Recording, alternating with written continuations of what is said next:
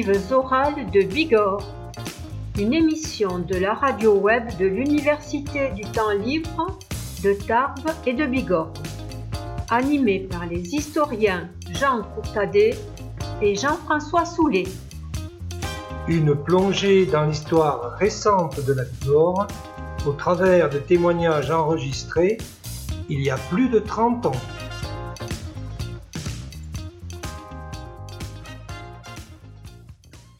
Nous retrouvons aujourd'hui André Gerlin, donc ce professeur d'allemand au lycée Théophile Gautier de Tarbes, né dans le Gers en 1911, euh, militant à la SFIO, qui euh, se passionne, donc, il nous, en a déjà parlé la dernière fois, pour, euh, on va dire, la, la, construction de maisons individuelles, notamment dans le quartier de la Gespe à Tarbes.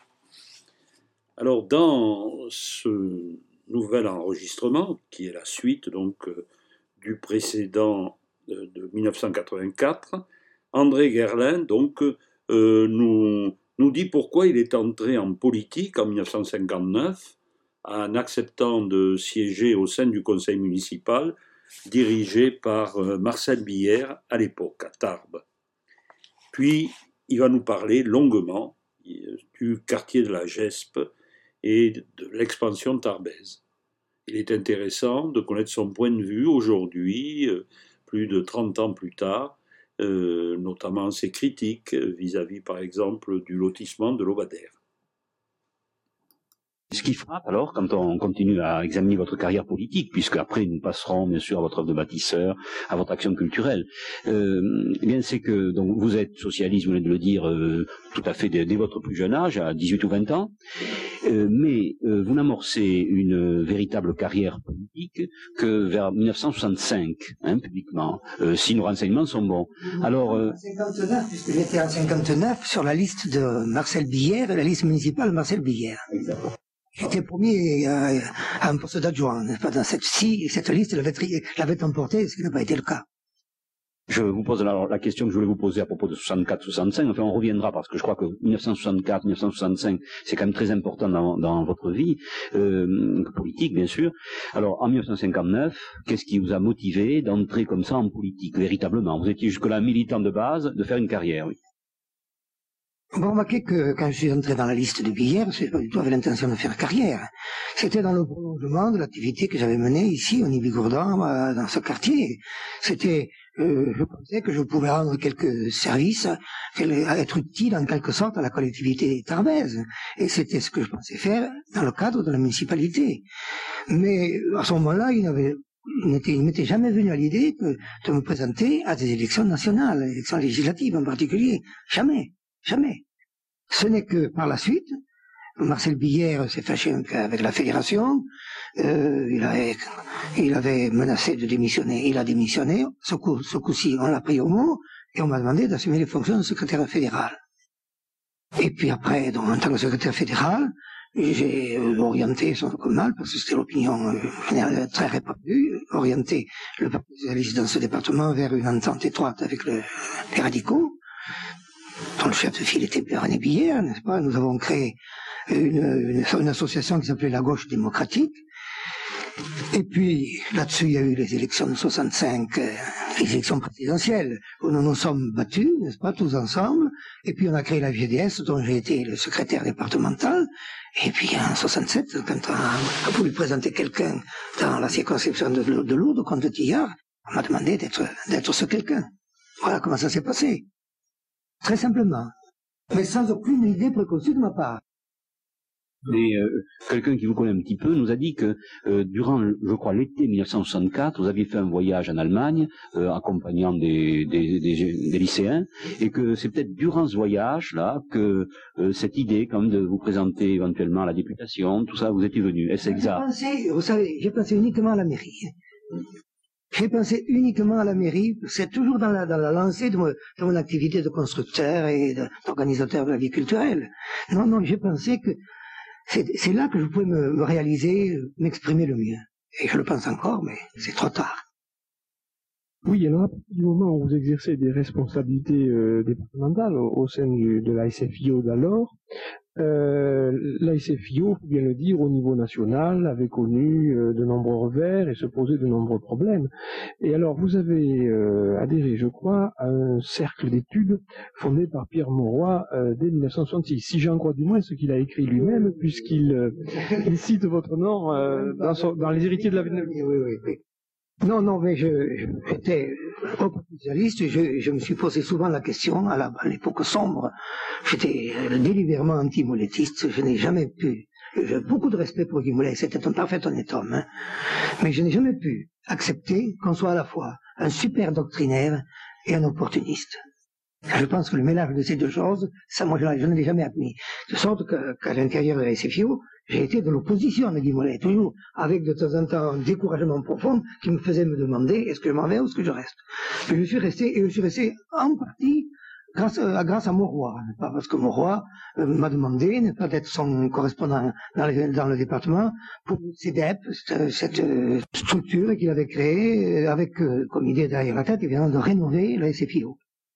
Alors là, je me suis dit, oh, c'est pas que j'ai fait beaucoup de militantisme, parce que nous n'étions pas très nombreux, les socialistes à cette époque-là, dans le département. Nous étions très, très peu nombreux. Et je, n'avais pas, la possibilité de mener beaucoup de, gens derrière moi, de sorte que je me suis contenté de défendre les idées de mon roi. Et, et, ma foi, je- quand même, j'ai eu à, à cet égard une certaine influence. De sorte que lorsqu'on a créé la FGDS, malgré les vieilles traditions de, d'hostilité, le vieux contentieux entre les socialistes et les radicaux, eh bien, le parti ici s'est trouvé facilement disposé, n'est-ce pas, à suivre, à être partie prenante à la FGDS et d'abord dans cette gauche démocratique dont je vous parlais tout à l'heure. La gauche démocratique dans les Hautes-Pyrénées, finalement, fait figure un peu de précurseur euh, de la FGDS au niveau national. Alors, avant de- d'aborder justement les années 60, comment avez-vous vécu, euh, vous, le retour du général de Gaulle au pouvoir, la position de Mollet? Est-ce que vous n'avez pas été tenté, comme d'autres, euh, vous qui étiez un militant euh, de base depuis longtemps, mais un militant quand même éclairé, euh, de, de rejoindre par exemple le PSU vous, avez, vous êtes resté sur le bateau. Ça, j'aurais quitté la SFIO, je n'aurais pas rejoint le PSU. Non, ça, il y a, toujours, il n'y a jamais eu d'atome crochet entre le PSU et moi. C'est, intellectuel. Hein. Évidemment, alors aussi, je, je rends hommage aux militants du PSU qui étaient, qui étaient des gens d'un dévouement extrême, d'une capacité de se, capable de se mobiliser pour toutes les bonnes causes, mais il y avait pour moi cette, cette manière d'appréhender euh, les problèmes politiques, cet esprit d'abstraction, ce, euh, cette, ce fait qu'ils étaient généralement étrangers à la réalité concrète, et à la réalité humaine concrète. C'était des manipuleurs de concepts. Et ça, moi, je- j'en horreur ça. J'en horreur ça, vraisemblablement parce qu'il y a eu un prof de philo, à Louis le Grand, qui m'en a dégoûté pour le reste de ma vie. Vous étiez, je crois, euh, un bâtisseur. Alors, vous vouliez réaliser concrètement et agir, en quelque sorte. Réaliser mon socialisme, ça. Ça a été une manière pour moi de réaliser mon socialisme en construisant dans le cadre des HLM pour des gens les moins riches. Je dis pas les, plus pauvres, parce que les, pauvres euh, ne pouvaient pas y accéder, même à cette époque-là. Mais nous avons fait ce qu'il fallait pour que beaucoup de gens, même très modestes, puissent accéder au départ. Puisque, au départ, les, les premiers lots, les premiers, nous avons fait ce lotissement, au départ, nous étions seuls, puis euh, comme nous avions euh, tout de même 4, quatre hectares de terrain à notre disposition, euh, je me suis tourné vers la ville pour lui demander si elle n'accepterait pas que nous lui rétrocédions ces 4 hectares, à condition de faire des lotissements plus vastes, au lieu de juxtaposer des lotissements de 4 hectares, euh, structurer un quartier nouveau. C'était M. Pou, là, le père, hein, qui, était, qui était maire de Tarbes. Il n'était plus maire de Tarbes, mais c'était l'éminence grise, n'est-ce pas? Il a, il a marché, et c'est de là qu'est parti le premier lotissement. Mais les premiers lots, nous avons vendu 7 francs cinq- euh, 750 anciens francs le mètre. Vous dites nous, là, qui, Nous, le nid, le nid Bigourda. oui. Et le- co- comment ça s'est passé, la fondation du Nibi Gourdan, là, qui avait, qui avait Alors, C'était à l'origine, 46, c'est- non, 50 environ. 50. C'était, c'était faux. C'était un- le secrétaire départemental de FO, Pédarib, dont vous avez entendu parler sans doute, qui avait eu l'idée de créer le Nibigourdan, une société coopérative d'HLM. Mais l'idée, il l'avait eue, mais pour, mettre cette idée en pratique, euh, ça, ne marchait pas. Alors il se trouve que moi, j'habitais rue Georges Clémenceau, dans un appartement qui était juste pour euh, ma famille, quatre enfants, euh, à ce moment-là, et j'habitais juste en face du siège des faux, et quand j'ai vu euh, les premiers articles de publicité, je me suis présenté. Et comme il n'y avait pas, on ne se bousculait pas au portillon, Pédarib m'a demandé si je voulais enfin, m'en occuper. J'ai d'abord été trésorier. Puis, Pédarib ayant été évincé, on a nommé à sa place comme président un membre du bureau de force ouvrière, et j'ai été, moi, j'ai dû accepter le poste d'administrateur délégué, car c'était la condition à laquelle, la condition qui avait été posée par le président Gaston Giry, pour accepter cette présidence. Alors c'est comme ça que, ça a commencé. Et puis lorsqu'il est mort, ce pauvre garçon, Giry s'appelait, il était, il était chef de bureau, attaché maintenant à la préfecture. Il est mort d'un cancer du sang et, à ce moment-là, j'étais président. Et les premiers, euh, les premiers associés, là, les premiers euh, bénéficiaires, euh, des points de surtout des enseignants des... Ah non, non, pas au départ. Non, au départ, au départ, non, il y avait pas mal d'ouvriers. Il y avait un ouvrier de l'Arsenal qui était là, il y avait un ouvrier de, euh, de s'appelle à ce moment le matériel de forage, il y avait... S'il y avait un enseignant, mon, mon, premier voisin était professeur au lycée technique, il, y avait, il y avait pas mal d'ouvriers. Il y avait un, il y avait un agent des postes, il y avait, euh, il y avait comme enseignant, il y avait moi, il y avait euh, ce monsieur qui était juste en face, et l'autre qui est là, qui s'appelait Piquemal, professeur de, professeur d'espagnol, il s'était au Gauthie, qui est mort d'un cancer. Et,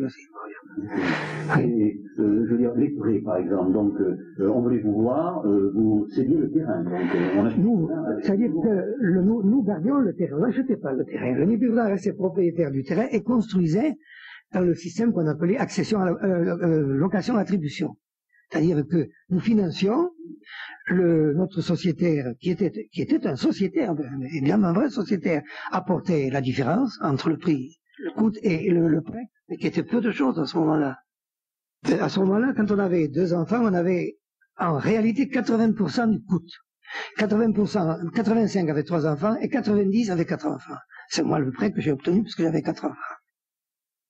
Et nous, enfin, nous arrivions quand même, nous donnions des prêts dont le taux était le taux de base de 2,5%, bonifié par l'État pendant 10 ans de 1%, et bonifié par le département pendant 20 ans de 1%. De sorte que les 10 premières années, le, remboursement se calculait sur la base d'un taux de 0,50. on comprend que des gens relativement humbles puissent s'accrocher à ça. D'autant que on tolérait que les gens fassent une partie de leurs travaux. Au départ, nous avons fait 19. Et la première tranche comportait 19 maisons. La seconde en comportait 25, la troisième 30, et puis nous sommes arrivés à faire des tranches de 80, 90 et 100 par la suite. En tout, actuellement, nous avons construit 1800 logements, presque essentiellement des pavillons. Nous avons construit également le, Navarre, c'est nous qui l'avons construit, parce qu'à ce moment-là, nous n'avions plus de terrain pour faire des, pavillons, des maisons individuelles. Et la, mairie de Tarbes, qui était en train de faire le, boulevard Henri IV, avait, gardé des reliquats de terrain qu'ils avaient achetés pour, la voirie. Il y avait euh, plus d'un hectare là, et on, l'a vendu, et nous ne pouvions y faire que collectif. Et en tant que le faire, nous avons fait quelque chose d'assez original. Nous avons voulu, en tout cas, le faire. Vous avez choisi M. Lé, donc là C'est Lé, oui, qui était un de mes anciens élèves. Ah oui, c'était un de mes anciens élèves, et comme il, il revenait d'Amérique, euh, qu'il s'installait à Tarbes, sa mère venait me trouver, me demandant de faire un effort pour lui donner du travail. Et il s'est trouvé qu'à ce moment-là, on, on, nous a offert ce terrain, et Lé nous a présenté un projet dont je soupçonnais, je soupçonnais mal la difficulté, et qui m'a plu. Oui, parce que là, vous avez eu beaucoup de soucis par la suite. Oui, il y en a eu, oui. Alors là, heureusement que notre société avait les reins solides. Hein. S'il n'y a pas déjà tout se passer, pas de, euh, d'activité, de, gestion très rigoureuse, je ne sais pas comment ça sera terminé. Mais nous avons pu quand même, malgré toutes les difficultés, terminer le projet et malgré la hargne, malgré la méchanceté d'un certain nombre de nos, sociétaires, qui, ont, qui du reste nous ont cherché des noirs, qui ont perdu évidemment devant la justice, à tous les niveaux, ça nous a fait ça a énormément de soucis, oui. Donc euh, le nid Gourdin, là, a failli... Euh, il. Oh, sa vie, un peu. Non, ça, nous avions, nous avions des, nous avions accumulé pendant des années des années des bénéfices de gestion, quand nous avons investi là, quand nous voulions investir dans la création, nous avions déjà bâti le centre culturel, mais nous voulions bâtir un centre sportif euh, en face de l'école d'ingénieurs. Les terrains avaient été achetés par la ville de Tarbes et nous, nous devions construire un stade et euh, un gymnase. Les plans avaient été agréés, nous avions 30 millions de subventions de la jeunesse et des sports, et nous, nous avions à ce moment-là 60 70 millions de bénéfices que nous avions à investir là-dedans, et nous avons été obligés d'investir dans la Navarre. Et en même temps, quand même, nous avons été très soutenus par les autorités de l'équipement euh, local, et puis même au niveau de l'État.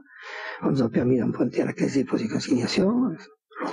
Grâce à ça, nous avons terminé le projet, et finalement, nous avons avons fini de payer, de rembourser ce prêt il y a, trois ans ou quatre ans, de sorte qu'à l'heure actuelle, nous recommençons à accumuler un peu, de, un peu de bénéfices. Pas beaucoup parce que l'activité euh, s'est beaucoup ralentie.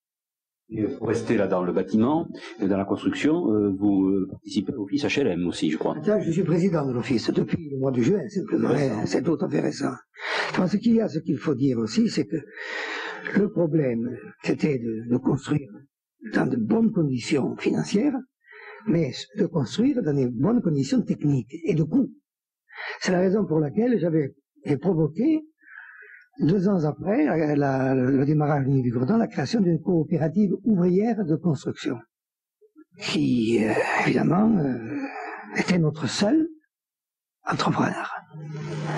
Euh, nous respections toutes les règles, nous faisions des appels d'offres, mais la coopérative était chaque fois battait les autres à plateau couture, de sorte que c'est elle qui pendant 20 ans a fait toutes les constructions du Niburdan, disons avec euh, environ 25% de bénéfices par rapport à l'entreprise privée, qui à ce moment-là n'était pas très satisfaite du reste, je dois le dire. Alors c'était des artisans qui s'étaient réunis en coopérative? Pas du tout, non, non, c'était une coopérative qu'on avait créée de toutes pièces avec cette, euh, quand même cette euh, nuance importante, c'est qu'une coopérative, le capital d'une coopérative doit être apporté par les ouvriers. C'est ça le propre d'une coopérative. Alors c'était pas possible de le faire. Et alors, nous avons, nous avons fait un pari, nous avons financé les, les achats de matériel, les achats d'équipements au départ. Et enfin, on a acheté un camion, on a acheté une, grue, on a acheté euh, une bétonnière, on fait tout ce qu'il faut. Et je dois vous dire que cette avance que nous avions faite à cette coopérative a été remboursée au bout de cinq mois. Tout en faisant payer nettement meilleur marché, la coopérative faisait encore des bénéfices. Et cette coopérative s'est développée, développée, développée, développée jusqu'au point d'occuper 120 ouvriers. Nous étions la deuxième entreprise, ou la troisième, des Hautes-Pyrénées. Enfin, nous, dis nous, moi, je, ne la gérais pas. Étant, étant président de Nibi Gourdin, je ne pouvais pas gérer une coopérative qui était notre fournisseur. Mais je donnais des conseils, euh, je veillais à ce qu'ils ne fassent pas de bêtises. Surtout, je, m'efforçais à entretenir un bon climat à l'intérieur de la coopérative. Et c'est très important, vous allez voir pourquoi. Puis j'ai été élu député en 73, et donc pris mes distances. Je venais de temps en temps au Nibigordon pour signer, pour, pour suivre certaines affaires qui nécessitaient quand même une certaine vigilance de ma part. Mais la, la coopérative ouvrière de construction ne m'occupais pas. Je ne la suivais plus. Et alors là, il y a eu des événements fâcheux, il y a eu une débrouille qui syndicales essentiellement. Et le directeur, qui était en même temps le, technicien, le directeur n'a pas su maintenir dans cette coopérative l'atmosphère. Alors cette situation s'est traduite par un commencement de dégradation euh, des finances de la coopérative, de sorte que euh, nous avons dû nous résoudre euh, d'un commun accord à, rompre les liens privilégiés qui unissaient le Nibigourdan et la coopérative, et, la coopérative, de son côté, a décidé d'arrêter ses activités. Pendant 20 ans, nous avons disposé d'un instrument de travail irremplaçable. Jamais nous n'aurions pu faire le centre culturel si nous n'avions pas eu cette coopérative. Parce que le centre culturel, nous l'avons fait avec 14 millions de subventions, plus 5 millions de, subventions aussi de, euh, la caisse d'allocation familiale et un prêt de 5 millions de la caisse d'épargne. C'est tout ce que nous avons eu. Tout le reste, c'est le niveau Urdan qui l'a apporté. C'est bénéfices, c'est euh, report à nouveau, n'est-ce pas? Et en même temps, la coopérative qui a fait des travaux à des prix, bien entendu, défiant toute concurrence. Alors, Monsieur Gerlin, comment vous jugez là l'expansion tarbaise, l'expansion du tissu tarbais Donc, euh, vous êtes intéressé de très près à un quartier, vous l'avez fait naître, ce quartier, le, la Geste notamment, et donc vous avez assisté pendant 30 euh, ans, 40 ans exactement, à la croissance de Tarbes. Euh, quelles sont d'après vous les, les bonnes choses euh, dans cette croissance et puis les, les, les mauvaises, disons? Moi, je, ce que je regrette, c'est ait fait la cité Lobadère par exemple. Ça, je le regrette. Qu'est-ce qu'on aurait dû faire à, cette époque pour loger les gens, autre que cette cité-là Moi, je pense d'abord qu'il fallait pas faire une cité au nord. Je pense que les terrains situés au nord étaient par destination propres à une zone industrielle. Ils ont dû être utilisés comme pour une zone industrielle. À partir du moment où, ils ont été utilisés à autre chose, on a été obligé d'aller à Bordel, pas pour créer une zone industrielle.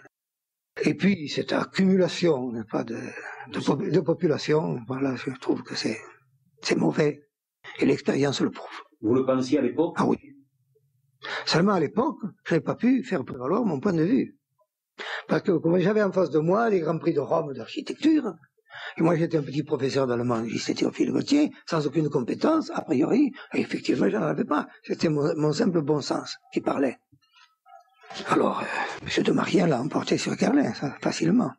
Vous pensez bien que ces grands architectes étaient bien contents qu'on qu'on bâtisse cette masse, qu'on fasse cette masse de construction. Pourtant, on ne voit pas tellement ce que l'architecte, là, avait à faire. Hein. Eh bien, il avait à faire, il a eu à faire. Et surtout pour euh, toucher ses honoraires, probablement. Du point de vue de la conception, c'était pas quand même très original. Non. Et puis alors, vous avez vu ce qu'on a fait? Quand on a, quand on a créé des, des habitations individuelles, on les a mises au nord. C'est-à-dire, entre ces maisons-là et, les Pyrénées et le sud et le soleil, il y a, ces, murailles de Chine que sont ces, grands immeubles. C'est vraiment un défi au bon sens le plus élémentaire. Moi, c'est mon sentiment. Et je l'ai toujours exprimé. C'est pourquoi je n'ai aucune hésitation à ne pas vous confier cette opinion-là. Et après, alors, toujours dans, dans l'expansion urbaine là, de Tarbes, euh, par exemple, le, ce fameux viaduc Saint-Fré, la, discussion de savoir s'il fallait faire passer ou non euh, une voie, vous savez, la rue du 4 septembre. Qu'est-ce que vous pensez Mais, écoutez, euh, j'étais délibérément contre le viaduc Saint-Fré. J'étais pour le pont Alstom, pour qu'on fasse un véritable pont, évidemment on l'a fait. C'est-à-dire on a été obligé de le faire mais on l'a fait plus petit, on l'a fait plus étroit. Mais on été obligé de le faire parce que c'est pas possible que les gens qui utilisent le pont Alstom, ils ne pouvaient pas utiliser le pont Saint-Fré. Et, ça a coûté énormément d'argent, d'autant que le financement n'étant pas assuré, ce sont des, financiers allemands qui ont fait les avances. Hein. Et on n'a jamais su exactement ce qu'il avait coûté, ce pont Saint-Fré. Jamais. Et pourquoi, d'après vous, euh, euh, la municipalité Bois-Ritillard a voulu faire à tout prix ponts Saint-Fré C'est Tillard d'abord qui s'est entêté. Je ne sais pas pourquoi. Il avait décidé qu'il fallait le faire. Bon. il a eu cette espèce d'autoritarisme, n'est-ce pas? Il a eu, il a eu l'occasion pour, pour, pour, euh, retirer son projet, puisque le premier enquêteur avait, avait été, a fait un rapport a émis un avis défavorable. Et l'enquêteur en question, c'était, je crois, Hortet, l'ancien ingénieur des ponts et chaussées, et il savait ce qu'il disait. Non, euh, le tir a fait casser par le Conseil d'État le rapport de d'Ortin et on a nommé un nouveau, euh, nouvel enquêteur qui a été plus docile, n'est-ce pas, aux sollicitations de, la mairie. De, de, Tillard, je dis bien, je mets Tillard en cause, simplement. Ça, en cause. pour moi, c'était une sottise. La, véritable, la le véritable pont, le véritable deuxième pont, c'était celui d'Alstom, alors un grand pont, avec évidemment tous les, tous les, ouvrages annexes, le, passage sur, la ligne de chemin de fer, et également tous les boulevards qu'on a fait par la suite. Parce que là, il y avait, un débouché, tandis que le, pont, le pont, le pont Saint-Fré, rien, il débouche sur la, rue du 4 septembre, sur la rue de, de Constate, et une rue étroite, avec des commerces, avec une grande difficulté pour porter la largeur à 30 mètres, comme c'est, ou 35 mètres, comme c'était prévu au départ. Oui, mais enfin, c'était quand même euh, prévu. Actuellement, ça, la situation apparaît absurde parce qu'effectivement, euh, la rue du 4 septembre est un goulot d'étranglement. Mais Monsieur Soulet, c'était prévu, c'était, c'était stupide de le prévoir parce qu'enfin, ça allait coûter un argent fou. Il, il, fallait exproprier la moitié des maisons, pas, pour faire la, largeur voulue. La caserne. Euh, avec la, la, caserne, je crois pas. peut-être, peut-être aussi, oui, dans le débouché. Et puis après, et puis, et puis, puis alors on débouchait sur un cul-de-sac. Hein, sur la, rue des Pyrénées, on bouché là-dessus. Alors il fallait, il fallait vraiment, si on voulait faire quelque chose de, cohérent et, d'utilisable, d'opérationnel, il fallait oui empiéter largement sur la caserne. Et on savait très bien que les, militaires n'en voulaient pas. Alors, on a acheté ce bout de maison, là, vous savez, c'était de cul-de-sac que vous avez là, euh, à la suite de la rue de Constate. On l'a acheté parce que oh, euh, la Fargue, euh, l'ancien secrétaire de mairie, pensait qu'il allait pouvoir faire une voie, une voie de gloire à travers, à travers les haras, comme si, comme si c'était, si c'était réaliste, ça aussi. C'est bien que le, le ministère des, de l'agriculture euh, ne veut pas y toucher au haras. Et puis, en même temps, c'est un site classé, enfin, c'est, Vous citez le nom là, de M. Lafargue. Est-ce que vous pensez là, que les, les secrétaires de mairie euh, de grandes villes comme ça ont une influence euh, très, très forte, très marquée? Ça dépend du maire, hein. Ça dépend du maire. Mais ça dépend du secrétaire de mairie. aussi. C'est deux, mais surtout du maire, hein. Vous pensez par exemple que M. Lafargue a joué un rôle important? Je le crois. de ce point de vue-là Non, mais c'est pour les historiens, c'est toujours intéressant. Ça. Je le crois. Bon ou mauvais, enfin. Oui, oui, il a joué une influence. Moi, enfin, vous, sentez Oui, oui. de quel côté je penche? Je crois pas qu'il ait, je crois qu'il a joué un rôle néfaste. Et puis, seulement, il est, c'est lui qui commandait. C'est celui qui commandait. Il avait la signature pour tout- tout- toute la correspondance, tout. Il avait la signature générale. Et du point de vue alors de l'aménagement, euh, toujours de la ville de Tarbes, mais interne là, euh, est-ce que vous avez souffert un petit peu de, de voir combien euh, le, le vieux Tarbes, ce qu'il en restait, était quand même pas mal massacré pendant un certain temps? Massacré, Je- négligé, je dirais. plutôt. Négligé parfois quand même. C'est-à-dire qu'on on n'a jamais, on jamais écrit, on n'a jamais inscrit dans un programme la, la restructuration du vieux Tarbes, jamais. Sauf l'opération du Martinet, n'est-ce pas, qui n'est pas un, un- un très grand succès. enfin, il y avait euh, Tarbes, ville moyenne, là, ça Oui. c'était la première chance. Oui, oui, oui, mais ça, Mais vous voyez, je parlais de massacre, par exemple, le- la construction du, de cet immeuble qu'on appelle le Lorraine, ou la Lorraine, euh, qui fait le coin du palais de justice et la rue Broban. La oui, construction d'un immeuble donc de 5 à 6 étages, Mhm. rue Broban, pour moi, ça a Oui. été un massacre. c'est vrai, c'est vrai. Euh, mais Mais vous, vous croyez que le que le- l'immeuble qui euh, sur lequel débouche le boulevard Henri IV, si c'est pas c'est pas encore pire, hein, avec ce, ce passage ah, sur le. dessous, oui. Bien sûr. Enfin, euh, là, je crois savoir les raisons pour lesquelles ce, ce projet a été, mais je ne, je ne vous les dirai pas. Ça sera pour un prochain entretien, c'est quand même. Euh, bon, tu, tu veux dire quelque chose, Jean? Non Euh, Oui, ben, euh, euh, on revient un peu à Tarbes, mais alors au niveau politique, euh, bon, d'après ce que vous nous avez dit, euh, on sent, enfin, on, on croit sentir chez vous euh, que vous auriez vraiment souhaité avoir une responsabilité importante au niveau de la municipalité de Tarbes pour justement mettre, mettre en action un certain nombre de projets. Donc j'ai l'impression que de, de tous vos mandats, conseiller général, même député, eh bien vous regrettez davantage, par exemple, celui de maire. Je l'avoue très franchement. Oui, oui. Je l'avoue très franchement, oui. Les choses ne sont pas bien, euh, ne sont pas bien agencées, qu'est-ce que vous voulez.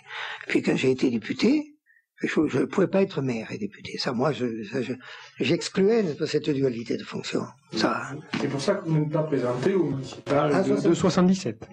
essentiellement. Uniquement.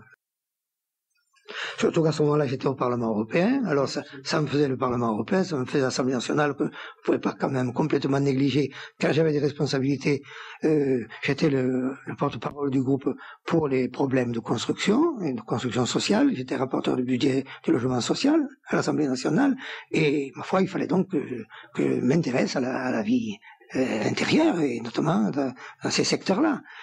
Donc, j'ai toujours euh, participé à, à la vie de l'Assemblée nationale, bien que j'ai été très, très, très, très attiré, très pris par, par le Parlement européen. Même, même en, ay- en ayant conscience que ça ne servait pas à grand-chose. Alors, est-ce que vous pourriez nous dire en quoi consistaient effectivement les fonctions de ce Parlement européen, surtout que les Français finalement ont découvert cette l'existence de ce Parlement depuis que euh, l'élection se fait au suffrage universel. Euh, vous, vous êtes resté donc pendant cinq ans, trois ans. Et en quoi consistaient donc vos fonctions, etc. Est-ce que vous aviez réellement un pouvoir ou l'impression de faire quelque chose? Faible, très, très faible.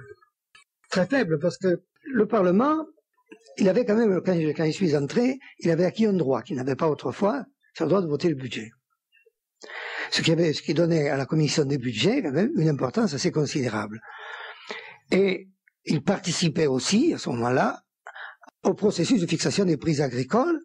Et comme j'étais à la commission de l'agriculture, j'étais dans deux commissions, mais surtout à la commission de l'agriculture, celle évidemment qui m'intéressait le plus, bien sûr j'avais l'impression de pouvoir jouer un rôle.